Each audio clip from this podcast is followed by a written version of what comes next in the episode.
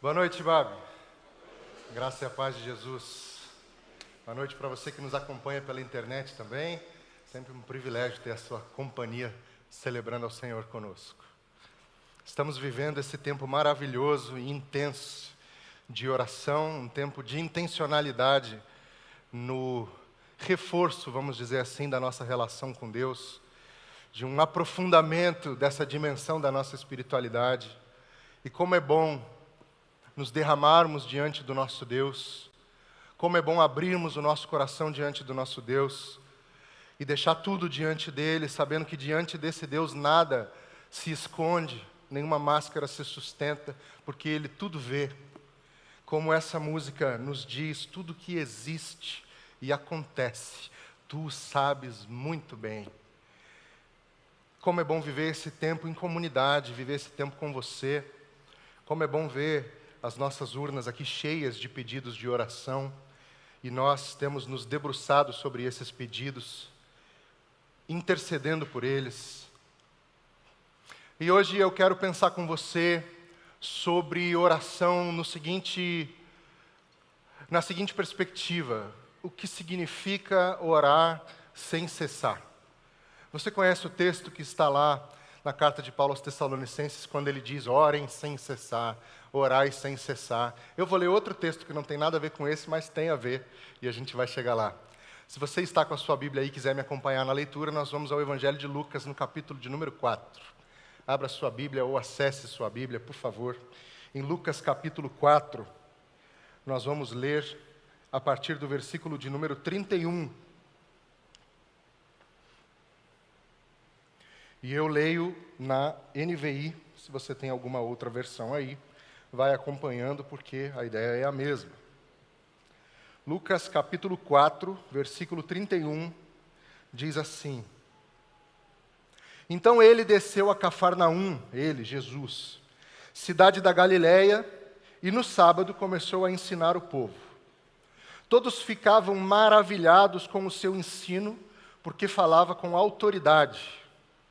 Na sinagoga havia um homem possesso de um demônio de um espírito imundo. Ele gritou com toda a força: Ah, que queres conosco, Jesus de Nazaré? Vieste para nos destruir? Sei quem tu és, o Santo de Deus. Jesus o repreendeu e disse: Cale-se e saia dele. Então o demônio jogou o homem no chão diante de todos e saiu dele sem o ferir. Todos ficaram admirados e diziam uns aos outros: que palavra é esta? Até aos espíritos imundos ele dá ordens com autoridade e poder, e eles saem. E a sua fama, fama se espalhava por toda a região circunvizinha. Jesus saiu da sinagoga e foi à casa de Simão. A sogra de Simão estava com febre alta e pediram a Jesus que fizesse algo por ela. Estando ele em pé junto dela, inclinou-se, repreendeu a febre que a deixou. Ela se levantou imediatamente e passou a servi-los. Vamos orar? Deus nosso Pai, obrigado pela tua palavra. Conduz o coração, o nosso coração, no caminho da tua verdade. Em nome de Jesus. Amém. Talvez uma das principais críticas que se faça ao discurso religioso, e especialmente ao discurso religioso proferido por quem tem poder é a seguinte: pensa na seguinte situação. Acontece uma tragédia. Estamos vivendo tempos de tragédias. A todo tempo somos bombardeados com notícias ruins, chegando de todos os lugares que nos cercam. E aí a gente vê nas redes sociais, nos noticiários, nos sites que a gente acessa, nos programas que a gente assiste e ouve, Notícias do tipo: lugar tal está sendo atingido por uma grande enchente, por uma série de chuvas, lugar tal está sendo atingido por um terremoto, por guerras, enfim, coisas que nos atingem, e aí a gente vai e coloca assim: ore pelo Rio de Janeiro, ore por São Paulo, ore por Israel, ore pela Palestina. Uma das principais críticas que se faz ao discurso religioso é com relação a esse tipo de fala. Como se falar sobre o que está acontecendo fosse alguma coisa. Uma escritora chamada Isabel Allende diz o seguinte: é uma crítica à religião, tá? Isso vai ficar claro para você. Orar é um fazer nada que parece se estar fazendo alguma coisa. Entendeu isso?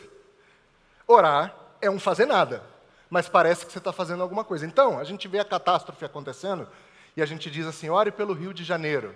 O que, que você está fazendo? Nada. Mas você está fazendo, certo? Porque você está orando. Só que a crítica dela é justamente essa: você está falando que está orando, mas está fazendo o que na materialidade, em termos concretos? Porque existe uma dimensão concreta que tem que acompanhar a oração. É orar e fazer, como alguém já disse. Ore como se tudo dependesse de Deus e trabalhe como se tudo dependesse de você. E equilibrar esses dois pratos da balança nem sempre é simples. Mas sabe o que é isso? Isso é fruto de uma mentalidade moderna que eu e você possuímos. É fruto do tempo, da cultura e da sociedade que nós vivemos.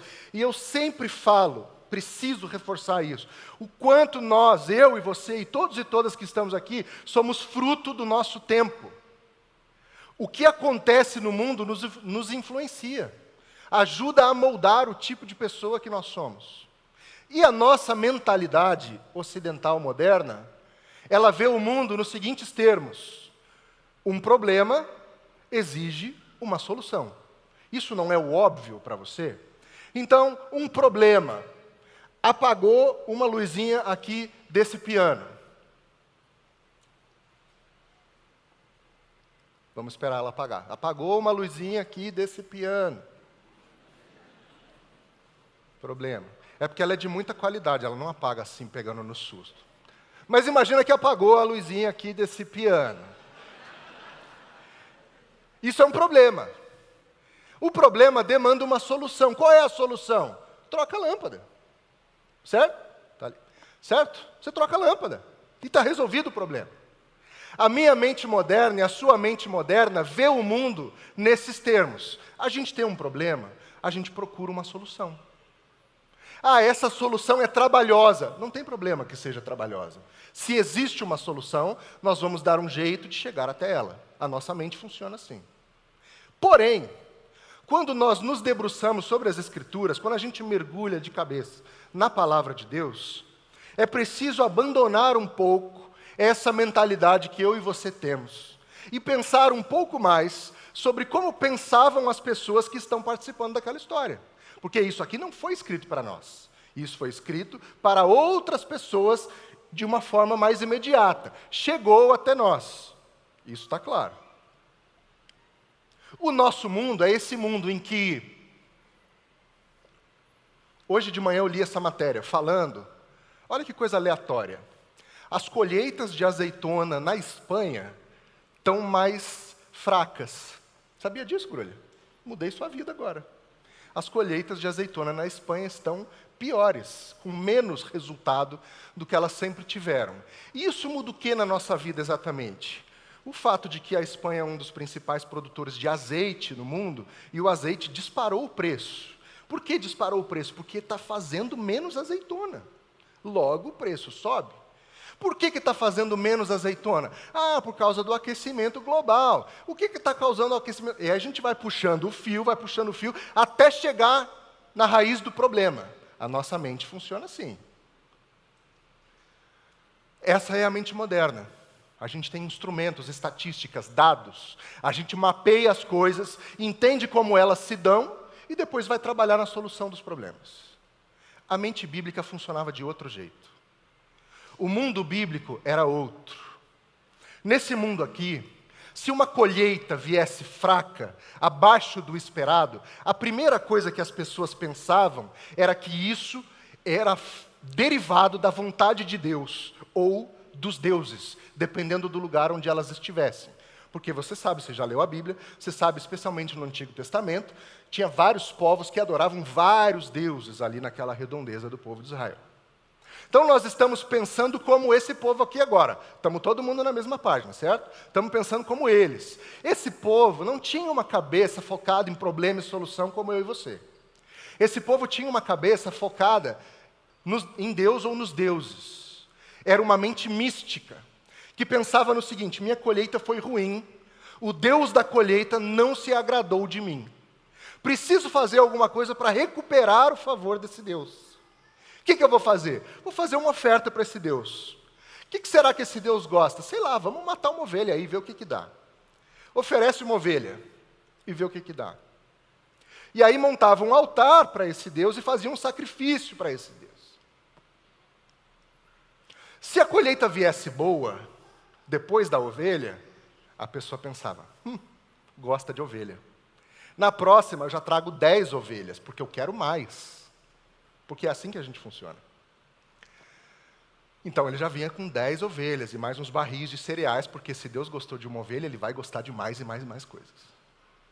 Se desse errado, se a colheita viesse ainda ruim, se tivesse muita seca, ou muita chuva, ou muito frio, as pessoas pensavam assim: ele continua não gostando de nós, nós precisamos conquistar o favor dessa divindade ou dessas divindades. A mente antiga, bíblica, via o mundo com esses olhos. Então, quando a mente bíblica via alguém endemoniado, quando a mente bíblica via alguém com alguma enfermidade, a primeira coisa que ela pensava era: isso é trabalho de Deus. Foi Deus que botou essa pessoa doente. Ou foram os deuses, porque não se agradaram de nós, que colocaram essa pessoa doente. E essa visão, meu irmão, minha irmã, infelizmente permanece atual. Muitos e muitas de nós aprendemos de um Deus que caso se desagrade de nossa conduta, nos manda uma doença. Muitos e muitas de nós aprendemos de um Deus que, caso se desagrade do jeito que vivemos, nos manda um desemprego, nos manda um problema financeiro, castiga a nossa família. Porque essa é uma visão antiga que foi sendo passada de geração em geração. De pessoas que não conseguiam ver um Deus misericordioso, mas um Deus que pesa a mão, você já ouviu essa expressão, eu tenho certeza. Olha, olha, a mão de Deus vai pesar sobre você. Se você não falou essa frase, você ouviu essa frase. Porque é sobre esse Deus que a gente aprendeu. Porque esse Deus é o Deus lá de trás, da mente mística, que olhava o mundo nesses termos. Aí aqui a gente vê uma história em que Jesus entra numa sinagoga ensinando e aparece uma pessoa endemoniada. Jesus não dá nem ideia para o demônio, ele fala: cala sua boquinha e sai. E o que acontece? O demônio sai. E as pessoas ficam espantadas: que autoridade é essa? Quem é esse homem que, que expulsa um demônio com autoridade e poder? Lá em Mateus 28, Jesus, despedindo-se dos seus discípulos, diz: Toda a autoridade me foi dada, no céu e na terra. Portanto, vão e façam discípulos em meu nome. O que eu fiz, vocês fazem também. Você conhece o texto. A mente mística desse tempo, a mente bíblica, eu estou chamando de mística porque ela via o mundo nesses termos, mas a mente bíblica, ela via isso tudo como um mover de Deus, ou como bênção ou como maldição. Se a colheita era farta, bênção. Se a colheita era escassa, maldição. Se a saúde era boa, bênção. Se havia doença, maldição. E com razão, as pessoas enxergavam uma doença, simples que fosse, como algo muito ruim, porque era uma quebra do shalom. Sabe que os judeus se cumprimentam com essa expressão, shalom, paz. Essa expressão traduzida, paz, ela tem um significado para mim e para você. Paz, é, bem-estar, vai. Uma ausência de tretas. Quero ficar de boa, paz. Paz sobre você.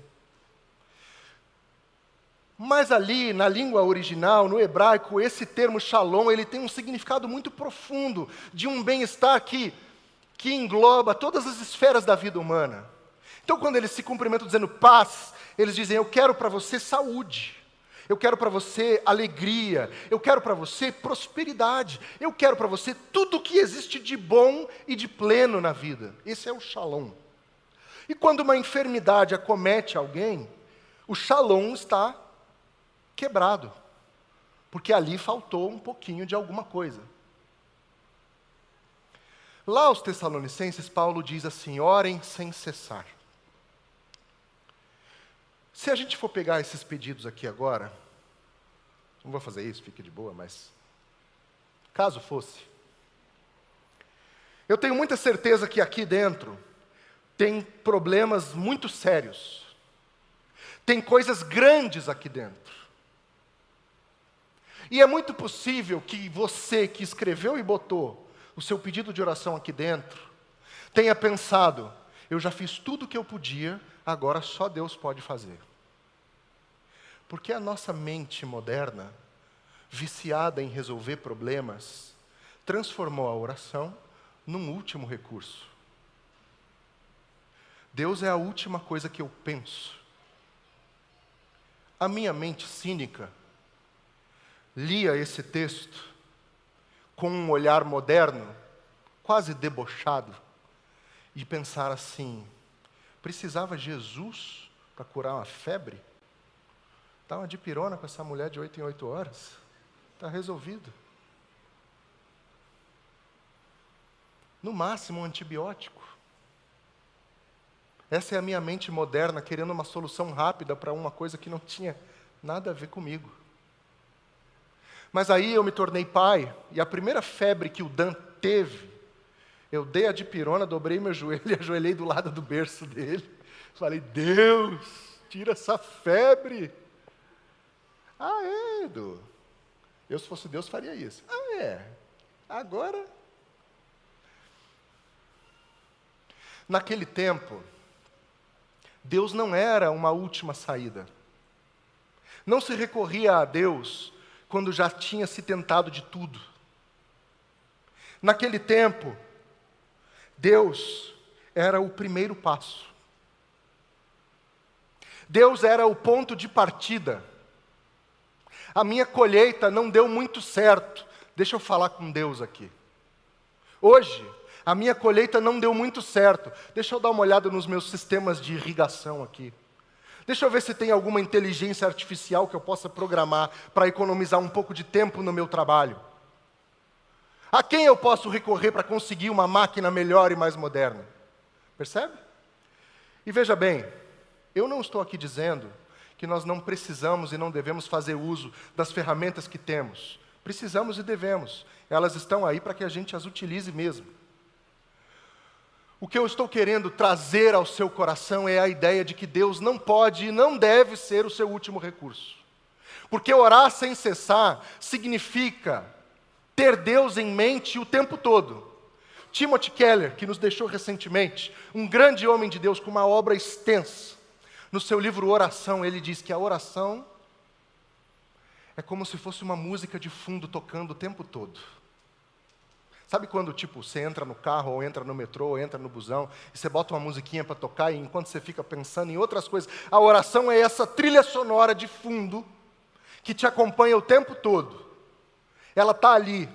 E se você for depender das grandes coisas para falar com Deus, você não vai orar sem cessar. Porque a gente não vive de grandes episódios em grandes episódios. A vida acontece é no pequeno, no comum, no mediano, no normal. A vida acontece no metrô, daqui até a Barra Funda a vida está acontecendo.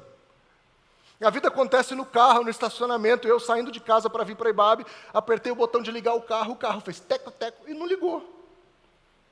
Aí, o que, que eu fiz? Eu falei, Deus, agora indo para a igreja, o inimigo está furioso. A gente começou a tratar Deus como um último recurso, porque de alguma forma essa mente moderna, viciada em resolver problemas, tomou conta de nós e a gente acha que a gente dá conta de tudo. Apareceu uma febre, toma de pirona, furou o pneu, troca o pneu, arriou a bateria do carro, troca a bateria. Resolve seus BO aí. E Deus vai ficando por último. E aí, a pessoa chega para a gente e fala assim: Pastor, ora aqui por mim, porque eu já fiz tudo o que eu podia, agora só Deus. Aí eu oro, claro que eu oro, imagina. A gente não vai recusar um pedido de oração. Mas sabe assim aquela parte carnal que existe lá dentro da gente, assim, sabe? Lá no fundinho, sobe um temor santo do Senhor aqui dentro, assim, ó. Que eu penso assim: você achou que você podia resolver? Você achou que você podia resolver? Aí, quando você percebeu que não pode resolver, aí vamos falar com Deus. Entendi, entendi. Eu faço isso também, tá? Estou julgando, mas eu faço. De alguma forma, essa mentalidade se apossou de nós. E a gente foi deixando Deus por último. Foi deixando Deus no fim da fila. E a gente vai tentando os nossos meios. Com quem que eu falo para tentar uma vaguinha lá naquele lugar que o processo seletivo está rolando? A gente vai tentando dar um jeitinho. E aí aparece uma mulher com febre. Os discípulos levam Jesus até ela e Jesus nem perde muito tempo ali não. Ele chega e fala assim: "Tá, tá, tá, tá boa, levanta". Ele repreende a febre, ó, passou. Ela levanta e vai seguir a vida dela. Eu falei do meu filho aqui, o mais velho, o Dan.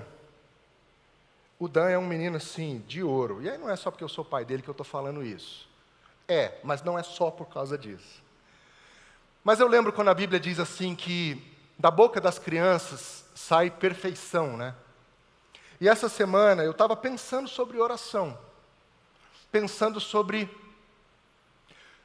o, o que e como eu poderia compartilhar com você sobre oração, porque mais do que falar sobre oração com você, eu quero ensinar sobre oração para você.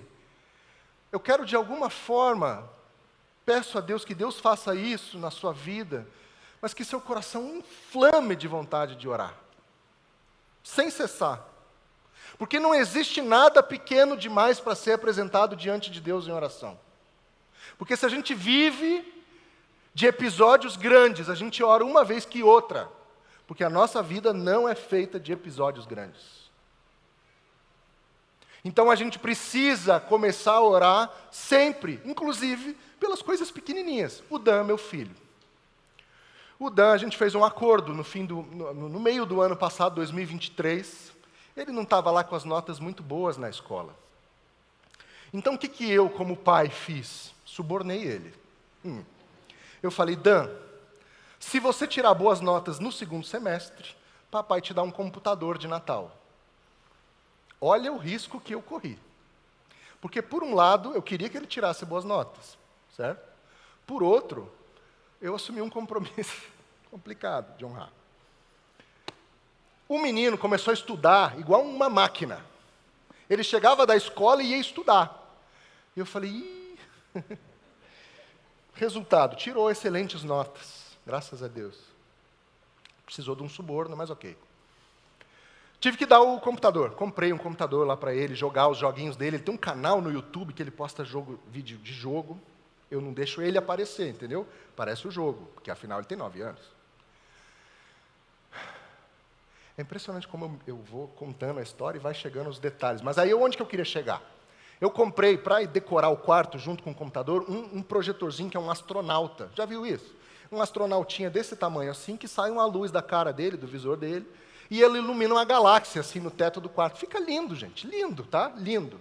Eu recomendo aí para você, depois eu te passo o meu link para você me dar uma. E aí, a gente ligou o astronauta, aquela coisa bonita. Eu tenho esse sonho, né, pastor Grulha, de ver a aurora boreal ao, ao vivo, né? E o, o astronauta projeta uma galáxia verde. Aí eu deito na cama do Dan, boto a galáxia verde no teto e me imagino lá na Noruega, olhando a aurora boreal, 33 graus em São Paulo, e eu orando a aurora boreal no teto. E aí, o astronauta está lá decorando o quarto do meu filho. Estou na sala, de repente eu escuto barulho assim, plá! Aí eu pensei, eu estou pagando o astronauta ainda. E eu ouvi o barulho de que ele quebrou. Aí eu respirei fundo. Dan, o que aconteceu? Papai, eu esbarrei ali na mesa, o astronauta caiu. Aí eu fiz aquilo, página 3 do manual de pai. Não compro mais nada. Todo pai já falou essa frase. Todo pai. Se você não falou ainda, vai chegar a hora. Não compro mais nada nessa casa. Depois eu me acalmei, sacudi o astronauta, ouvi o barulho de uma pecinha solta. Aí virei para ele, aí eu falei: ah, é a minha hora. Papai conserta, filho. No alto do meu conhecimento de eletrônica, peguei uma chave Phillips no meu armário, abri o astronauta. Graças a Deus era uma peça solta. Só isso. Mas eu fiz a pose de quem fez uma engenharia complexa ali. Botei a peça no lugar, fechei o astronauta. Falei, filho, acho que vai dar certo. Aí o Dan vira para mim e fala assim: calma aí, papai. Eu vou orar para o astronauta ligar. Beleza. Ai, beleza não. Aí eu falei assim: não precisa orar, seguro que estava de que coloquei a peça no lugar certo.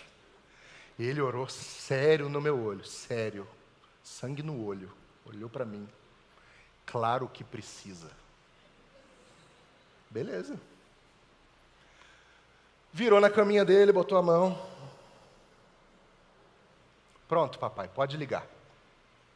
Botei o, o bicho, o astronauta na tomada, ligou. Aí o Dan vira e fala: Graças a Deus. Eu falei, é, filho, graças a Deus.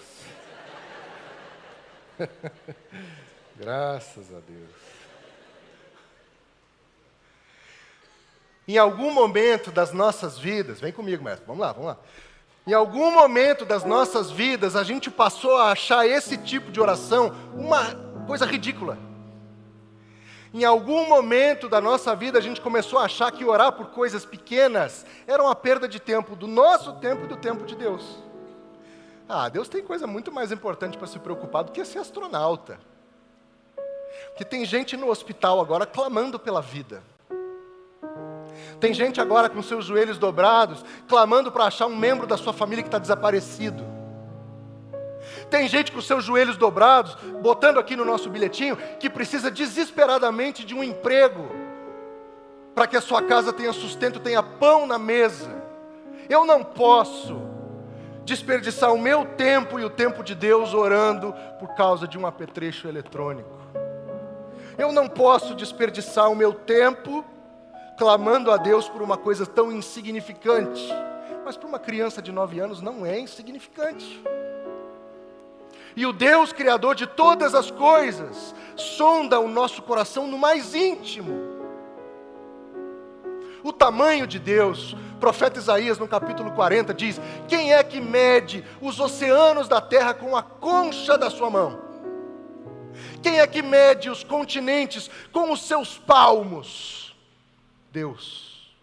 E esse Deus grande, todo-poderoso, olha para o coração de uma criança e vê que ali tem uma coisa significativa, porque Ele se importa.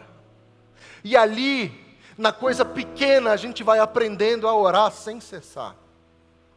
Na coisa pequena, a gente vai aprofundando uma intimidade com Deus, dizendo para Deus: Olha, Senhor, olha para isso. Para os outros pode não parecer nada, mas para mim é a minha dor agora.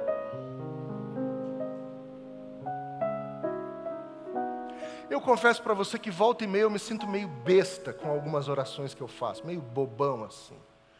saio de casa de carro, preciso resolver uma coisa na rua, e eu penso, meu Deus, podia ter uma vaguinha para eu estacionar bem na frente. Porque numa cidade como essa, você achar um lugar para estacionar é um milagre. E às vezes os anjos do Senhor vão à frente, abrindo caminho. Às vezes os anjos do Senhor vão e você chega no lugar e na hora que você está chegando tem um carro saindo. Aí você fala: Eita Deus poderoso. E eu falo então de brincadeira, mas tem tanta coisa pequena que a gente vive no dia a dia, que é a boa mão de Deus sobre nós. Não é a mão pesada de Deus sobre nós, porque a mão de Deus não pesa, mas é a boa mão de Deus sobre nós. O apóstolo Tiago dizendo: toda boa dádiva vem de Deus a boa mão de Deus sobre nós e a gente atribui essa boa mão sobre outras coisas. Aquela pessoa me ajudou. Ah, foi coincidência. Ah, foi sorte. Nunca foi sorte. Sempre foi Deus. Essa é boa. Orar sem cessar, meu irmão, minha irmã, é em todo tempo, nas coisas grandes e nas pequenas, nas que parecem insignificantes, derramarmos o nosso coração diante do nosso Deus e dizer: Toma, nas tuas mãos vai estar mais bem cuidado do que nas minhas. Nas mãos do Senhor, isso aqui tem futuro. No meu jeito não tem. Porque o homem faz planos, mas a palavra final é do Senhor. Orar sem cessar, meu irmão, minha irmã, é derramar o coração constantemente na presença de Deus, é elevar o nosso pensamento constantemente a Deus, dizendo: A minha vida é tua, em todos os sentidos, em todos os aspectos, a minha vida é tua. Não tem nada, nada pequeno demais que não possa ser apresentado diante do nosso Deus, que é um Deus grande, enorme, gigante, infinito, que não se pode ver limites mas que sonda o mais profundo do nosso coração e se importa. Então eu quero fechar o nosso encontro sobre oração, orando com você. Você, irmão, irmã, que muitas e muitas vezes deixa de apresentar suas dores diante de Deus porque você acha que são coisas insignificantes. Talvez você já tenha ouvido de alguém, quando você estava compartilhando o seu problema. Sempre tem aquela pessoa que chega e diz assim: Ah, isso aí não é nada, eu já passei muito pior. Sempre tem um abençoado desse no nosso caminho. Então, irmão, irmão, eu quero orar com você agora. É com você cujo coração está pesado das pequenas coisas que a gente vai deixando de colocar diante de Deus. Fecha seus olhos e vamos orar. Deus, nosso Pai, o Senhor é bom em todo tempo. Obrigado pela tua palavra. Obrigado pela tua presença. Obrigado porque o Senhor nunca, nunca, nunca nos desampara. De uma forma muito especial, meu Deus, eu quero colocar a minha vida, dos meus irmãos e das minhas irmãs aqui, daqueles que nos assistem, nos acompanham também aquelas dores que só o Senhor vê e que muitas vezes nós deixamos passar, aquelas alegrias com, que não temos com quem compartilhar, aquelas dúvidas que nos assaltam, aquelas incertezas que pesam no nosso coração, nós colocamos tudo, tudo, tudo diante do Senhor, crendo que não existe nada pequeno demais para o Senhor. E também nada grande demais para o Senhor. Deus Todo-Poderoso, nosso Senhor. Nós oramos agradecidos, sabendo, confiantes que o Senhor é por nós, hoje e sempre. Amém. Amém. Deus abençoe você. Tenha uma ótima semana.